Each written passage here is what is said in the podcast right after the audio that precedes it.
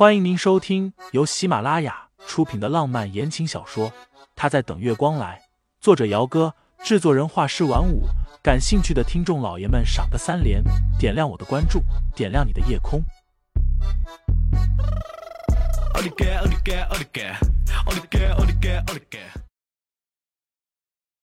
第十五章，你怎么知道我对芹菜过敏？菜上的很快。因为心里记挂着叶家收购疗养院的事情，沈清新吃饭的时候就有点走神儿。直到拿着筷子的手腕忽然被人给按住，沈清新皱眉，不解的看着摁住自己手腕，等他回神之后又松开的男人。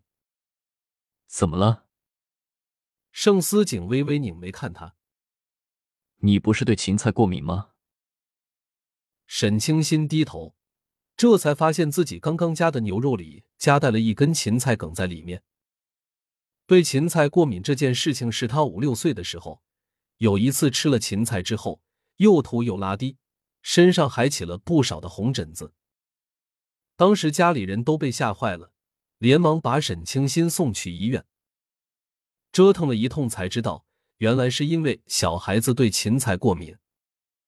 从那以后。清心就再也不敢碰芹菜了。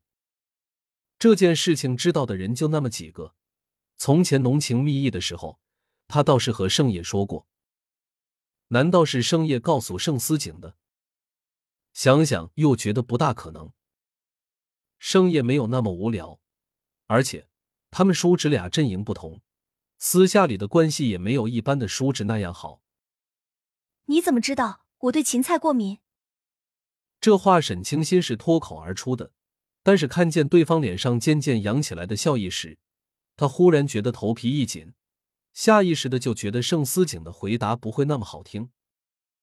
果然，那男人说：“我既然心悦于沈小姐，那么关于你的一切事无巨细，自然是都查清楚了的。”清新不说话了，耳尖有点红，低头自顾吃饭。这个男人外表明明给人一种很不好惹的感觉，怎么每次嘴里说出来的话都……吃完饭，时间已经差不多八点了。好在盛思景没有再找事儿，关于叶家收购疗养院的事情，他是知道的清清楚楚的。这件事情还是得从叶家内部说起。和盛家一样，叶家也是子孙众多、盘根错杂的。但是这一代的孙子辈儿里，要说最得宠的，除了长房的嫡长孙叶希澈之外，就属他的妹妹叶棠了。叶棠骄纵蛮横，从小就喜欢盛业，但是后来盛业却和沈清新订了婚。自此，在叶棠的字典里，沈清新就是他的头号敌人。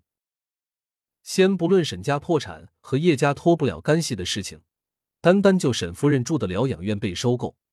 这件事情就没这么简单。叶棠骄纵，让自己的大哥收购疗养院，无非就是怕盛爷会反悔和自己在一起，所以想借机捏着疗养院，把沈清新和沈夫人给赶走。但是似乎叶棠的哥哥叶希澈对于疗养院还有别的想法，只是这个想法是什么，盛思景暂时还没有查出来。当然，这事他就没有和沈清新说。时间大概过去了一两分钟，沈清新吸了一下鼻子，忽然笑了一下。叶小姐可真是无所不用其极啊！她这么能，怎么不干脆替我把债都还了？这样我立马带着我母亲离开，绝不会留下来让她感受到危机感。那我呢？盛思景忽然悠悠的来了一句：“我要是替你把债都还了，你打算怎么感谢我？”沈清新。下辈子给你做牛做马。盛思景哼，这辈子才过了多久，干什么等下辈子？你这辈子给我当马算了。沈清新抿紧了唇瓣，原以为是他漏说了几个字，但是细思之后又觉得不对。当马？沈清新是个很正经的姑娘，但是细思之后发觉盛思景的话分明就是带了某些不正经颜色的腔调在里面的。这人，沈清心恼怒，但是抬头看过去时，人家一本正经的，骤然就让他生出了一股是不是自己思想不纯洁的错觉。让你当盛太太，你不乐意，非要当什么吗？盛思景哼了一声，起身。沈清心跟着下去的时候，才想起来今晚说好了他请客吃饭的，刚想付账，但是那人已经先一步把账给结了。他声音有些小：“不是说我请您吃饭的吗？”盛思景抿了一下薄唇：“这次我请，下次沈小姐请回来就是了。”言下之意就是下次他们俩还要一起吃饭。沈清心抿了抿唇，心想着这个下次还不知道是什么时候呢，也许根本就没有了。听众老爷们，本集已播讲完毕，欢迎订阅专辑，投喂月票支持我，我们下集再见。